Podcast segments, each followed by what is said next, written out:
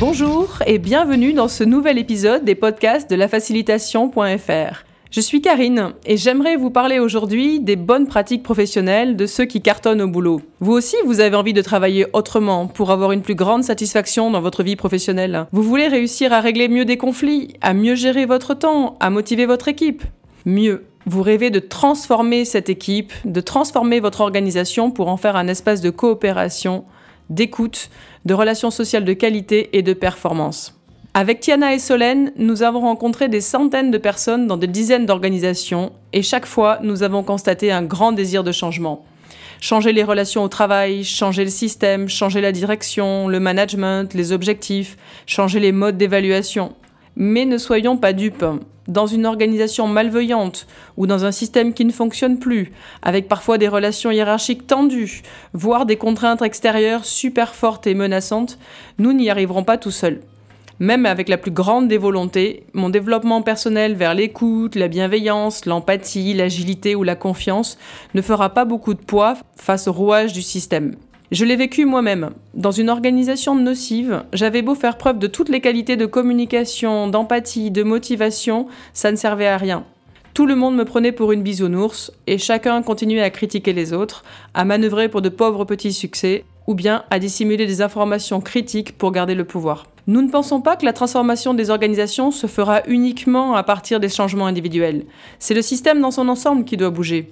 La culture de nos organisations doit évoluer pour intégrer ce principe fondateur de l'agilité, la considération et la valorisation de tous comme des personnes et non comme des ressources. Alors comment faire? Puisque nous ne pouvons pas agir sur le système, sur les process, sur les autres, devons-nous nous résigner? Devons-nous considérer le temps de travail comme un temps uniquement destiné à gagner de l'argent? Notre quête de sens devrait-elle se concentrer sur d'autres aspects de notre vie, plus gratifiants, avec plus de reconnaissance? Nous sommes convaincus du contraire, et voici ce que nous avons décidé. Partager avec vous les idées que nous recueillerons auprès de tous nos clients lors de nos interventions. Nous voulons vous offrir le résultat de nos 50 années d'expérience cumulées auprès d'organisations publiques ou privées. Et voici la première idée. Si tu ne peux pas changer le système dans sa globalité, commence par agir sur ton entourage immédiat. Dans de nombreuses organisations, nous avons rencontré des managers et des collaborateurs qui avaient renoncé à transformer leur organisation. Toutefois, ils n'avaient pas abandonné leur idée de faire autrement. Ils travaillaient à faire évoluer leur équipe de proximité, un noyau proche de collègues, de prestataires, voire parfois même de fournisseurs. Chez un sous-traitant de l'aérospatiale, par exemple, un manager super motivé et lassé d'attendre le feu vert de la hiérarchie a pris en main son projet avec sa petite équipe.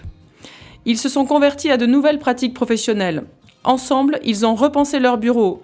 Le manager a quitté le sien pour s'installer avec les autres. Ils ont repensé leur manière de s'organiser entre eux, leur flux de travail, leur temps de convivialité. Ils n'ont plus demandé la permission, ils ont contourné le système et désobéi à la règle implicite de passivité.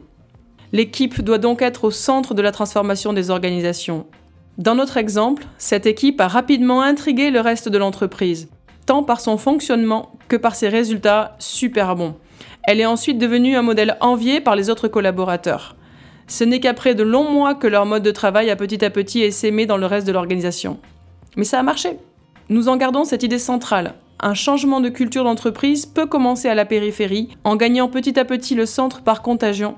Mais la condition sine qua non est d'avoir une équipe comme point de départ et non un seul individu. À partir de là, nous allons continuer à investiguer sur comment engager une équipe, comment motiver nos collaborateurs, comment créer une vision commune. Ça sera l'objet de nombreux podcasts à venir. Restez connectés et à très bientôt sur le blog de lafacilitation.fr.